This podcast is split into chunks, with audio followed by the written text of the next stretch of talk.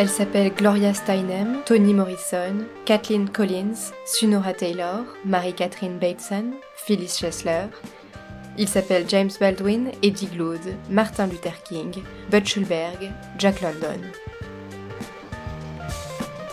Quand tu dis que dans la vraie vie, tu n'as pas les cheveux longs, tu m'intrigues.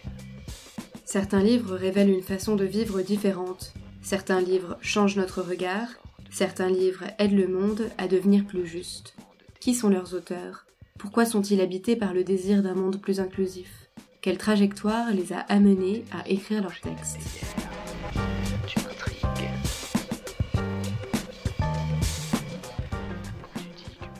Portrait, le monde en tête. Épisode 3.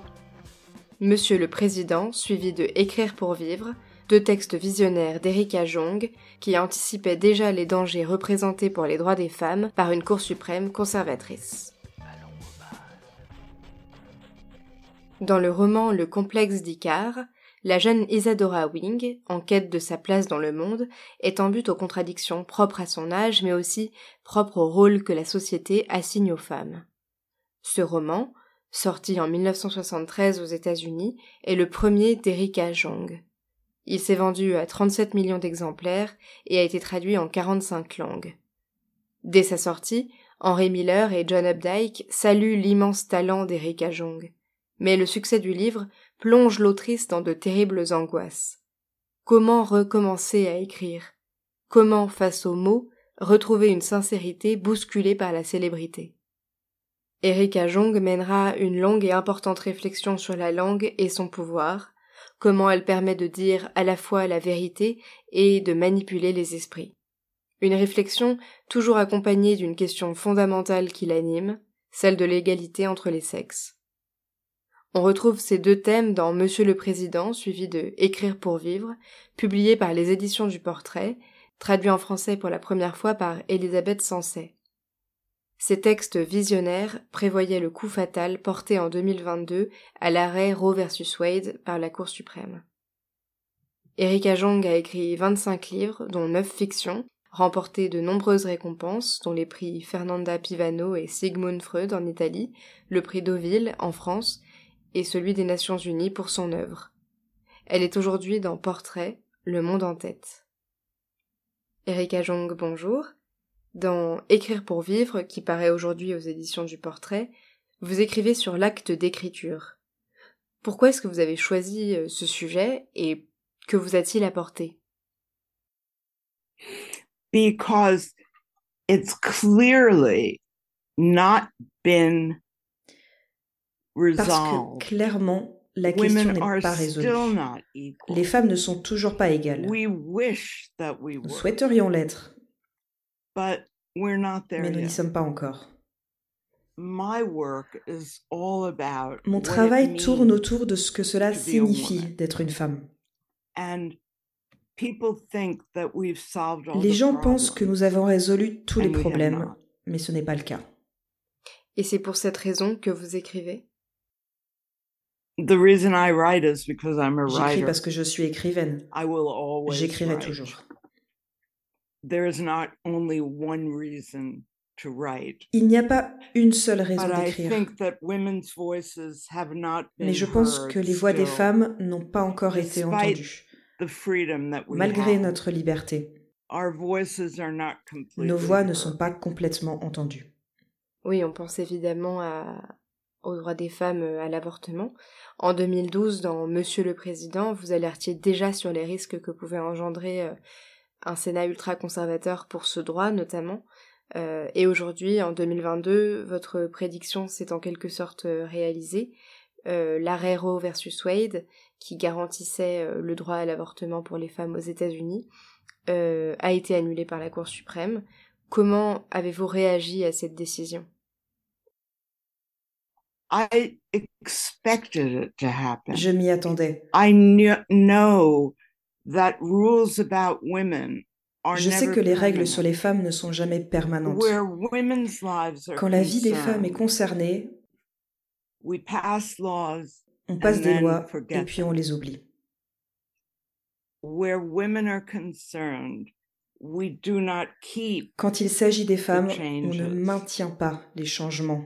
and and that's very weird isn't it? Et c'est très Very bizarre. strange because it's almost as if we Parce que c'est presque comme si on pouvait changer n'importe quoi en ce qui concerne les femmes, mais pas en ce qui concerne les hommes. I knew that. Je le savais, Um, and yet, when it happened, pourtant, I quand was c'est arrivé, shocked in a way. j'étais choquée en un sens. Et c'est compréhensible, la situation est désespérante. Est-ce que le plus simple dans ces cas-là n'est pas alors d'arrêter d'écrire? Parce que finalement, à quoi ça sert d'écrire? Quel impact on peut avoir quand on écrit Erika Jong? What's the point of stopping À writing? quoi bon s'arrêter d'écrire? You can't On stop ne peut writing. pas arrêter d'écrire. I can. Moi, je ne peux pas. As long as I breathe, Tant que je serai en vie, j'écrirai. Every revolution starts with Toutes les révolutions commencent avec les mots. French Revolution La révolution française a commencé avec des mots. Regardez les révolutions. Elles commencent avec des mots. Et les mots deviennent des actes. Um, D'abord, on a les mots, puis on a la révolution. I mean, Je veux dire, your own country. votre propre pays le prouve.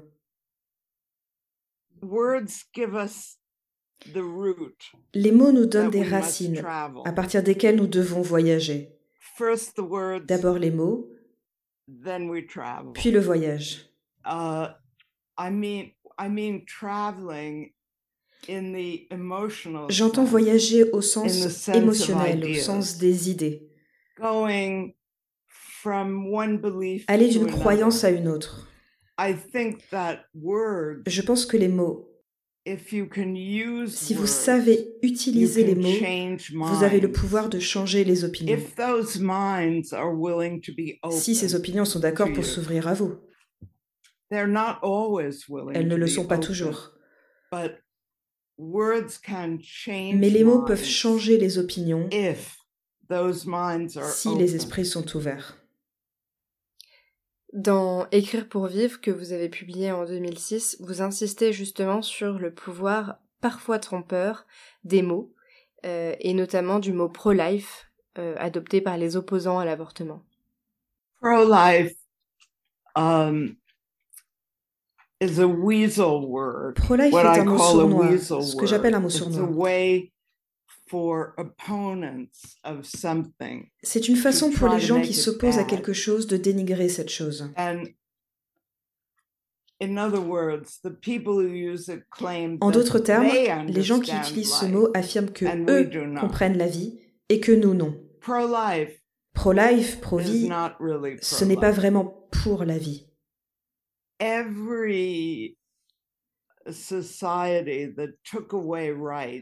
Toutes les sociétés qui ont enlevé des droits aux gens ont commencé avec des mots.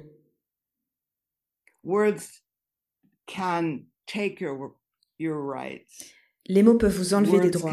Ils peuvent vous donner des droits. Les mots sont extrêmement importants, mais pas toujours de la façon dont ceux qui les fabriquent le pensent.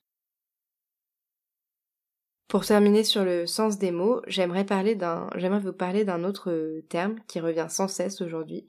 C'est celui d'autodétermination. Euh, une capacité que revendiquent aujourd'hui certaines féministes, certains queers, certains homosexuels et certaines personnes noires. Pour vous, est-ce qu'on peut décider de 100% de qui on est? I I hope so, Je l'espère, but it's you. You're not living in a mais on ne vit pas dans le vide. So self-determination Donc, l'autodétermination est plus compliquée. That's so important C'est tellement understand. important de comprendre ça. People think they want Les gens pensent qu'ils sont pour l'autodétermination. Ils ne se connaissent well. pas toujours eux-mêmes très bien. Récemment, l'Europe a été le théâtre de polémiques autour de la question de savoir si un traducteur à la peau blanche pouvait traduire une poétesse à la peau noire. Est-ce que vous pensez, Eric Ajon, que la couleur de peau d'un individu influence sa compréhension, son appréhension des mots? I think um, Je I'm pense, very interested. Can je suis très intéressée par cette question. Est-ce que les écrivains blancs peuvent comprendre les écrivains noirs, les personnes noires? À quel point on peut, à quel point on ne peut pas? On doit discuter de ça. um,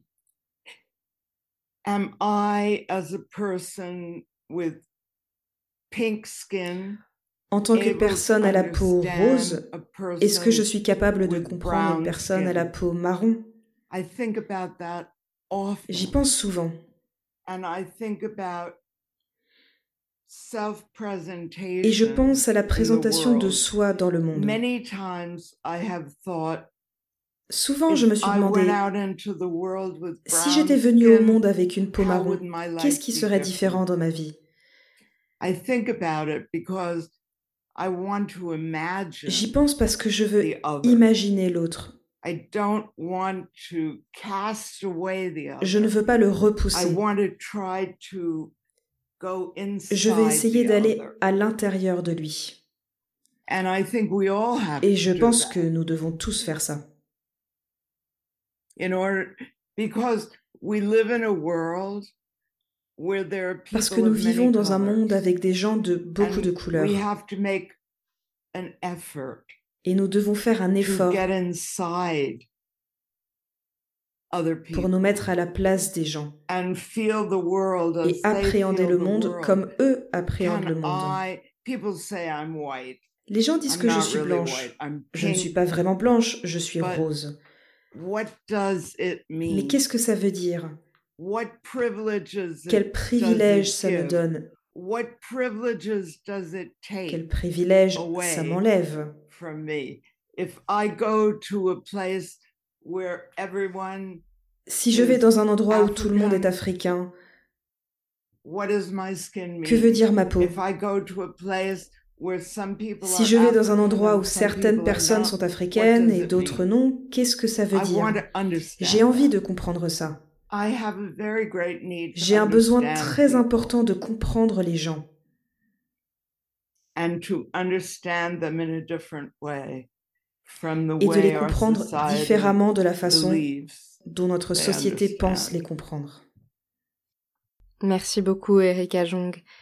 Je rappelle que la traduction de Monsieur le Président, suivie de Écrire pour vivre, paraît le 21 octobre aux éditions du Portrait. Elle est disponible en librairie ou en e-book, et je vous propose sans transition d'en écouter un extrait, issu d'Écrire pour vivre.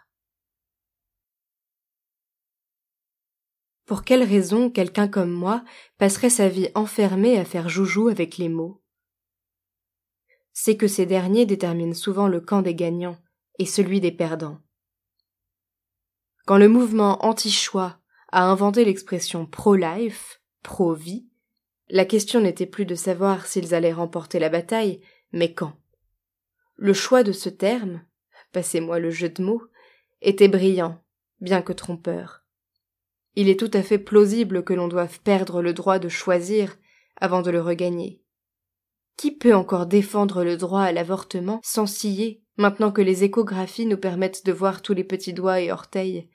Avant, on écoutait pour la première fois le rythme cardiaque de l'enfant, et celui-ci suffisait à faire fondre les cœurs des pères comme des mères. À présent, on a le son et l'image. Les jeunes futurs parents montrent l'image à leurs propres parents, et tout le monde pleure en cœur. Comment leur en vouloir? La vie est en train d'éclore. Impossible de rester insensible.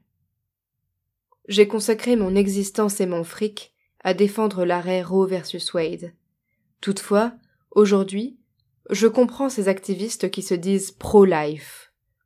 Je n'approuve guère leurs opinions, mais je les comprends, oui. C'est ballot, Roe. Le concept de droit au respect de la vie privée est bien abstrait quand on vous met d'adorables petits doigts et orteils sous les yeux. Nous, les vieux gauchistes progressistes, ne soupçonnions pas la déflagration qu'allait provoquer l'invention de l'échographie. Et pro-vie, c'est tellement plus sexy que pro-choix. Peu importe si nombre de ces personnes défendent aussi la peine de mort, elles ont le meilleur slogan. Et nous, un vague machin, le choix. La langue n'a donc rien d'anecdotique. C'est un enjeu capital. Si les mots sont obscurs, les intentions le sont aussi. Votre interlocuteur entretient le flou Il veut vous faire les poches. Vous tombez sur des expressions telles que site web de bien-être et effet bénéfique sur le cœur Votre carte de crédit est sur le point d'être piratée. Si l'on vous parle d'axe du mal, ou si l'on vous dit combien le 11 septembre a tout changé, alors c'est votre mission de soldat qu'on tente de détourner. Et quand vous entendez les plus braves tomber pour la nation, ou honorer les défunts, vous saurez à quoi vous en tenir. Vous êtes probablement les prochains sur la liste. Cette rhétorique n'a qu'une fonction. Vous empêcher de penser. Tous ces slogans sont faits pour instiller en nous l'orgueil et le patriotisme, ces sentiments confus qui nous brouillent l'esprit. Ah. Ces foutues sirènes du patriotisme. J'ai bien failli céder, moi aussi. Après le 11 septembre, je n'avais qu'un rêve. Rejoindre la CIA. Non pas que l'agence eût été intéressée par mon CV sulfureux et mes histoires de baise sans attache, mais je brûlais d'aider mon pays. J'irais hébété dans ma ville natale, obsédé par l'idée de trouver un moyen de protéger New York des attaques terroristes qui ne manqueraient pas de se produire. Il m'arrive d'être touché par cet ersatz anesthésiant de patriotisme, comme tout le monde. Mais tôt ou tard, je tâche de me réveiller. Quel intérêt peut-on avoir à nous empêcher de penser? La réponse est simple. On veut nous détrousser, nous cacher quelque chose, ou mettre nos vies en danger sous prétexte de nous protéger. Si le néo-parler nous rend obtus, les pensées énoncées clairement, au contraire, nous aiguisent l'esprit. Le New Age peut bien essayer de masquer la vérité derrière son verbiage branché. Il suffit de crever cette baudruche pour révéler que ce n'est que du vent. Les politiques nous bercent et nous jouent de la flûte avec leur slogan prêt à l'emploi. Le verbe clair nous réveillera. Les termes droite et gauche sont impropres à décrire ce qui nous tient à cœur, selon moi. Ils sont devenus de nouveaux outils de censure et de dissimulation. Nous faisons taire la vérité avec ces étiquettes. Personne ne se pense réellement de droite ou de gauche. Nous nous pensons dans toute la complexité de nos points de vue. Nous sommes en grand danger aujourd'hui, du fait des orthodoxies et de leurs hypothèses simplistes. Les politiques, les journalistes, les pubards et autres gourous New Age nous divisent entre droite et gauche, au point que, endormis que nous sommes, nous finissons par parler comme eux, alors même que nous savons que nos opinions ne peuvent rentrer dans des cases. Et peu à peu, nous finissons abrutis, les poches vides. Mais je ne cherche pas à comprendre.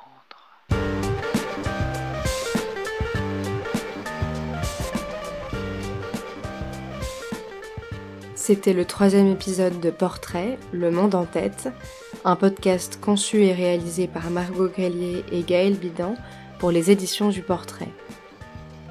Les éditions du Portrait posent le principe de l'écriture du portrait comme l'affirmation de la pensée d'un individu, de sa capacité à réfléchir, à prendre des responsabilités, à apporter des idées nouvelles au monde. Des idées qui incluent toujours plus l'autre, et de façon plus générale, qui lie le vivant.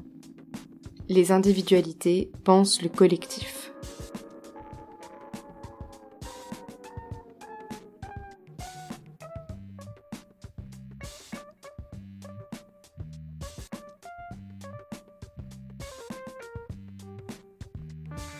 Si cet épisode vous a plu, n'hésitez pas à vous abonner au podcast, à le liker ou le noter sur toutes les plateformes d'écoute et à le partager autour de vous bien sûr. À bientôt sur les ondes de portrait.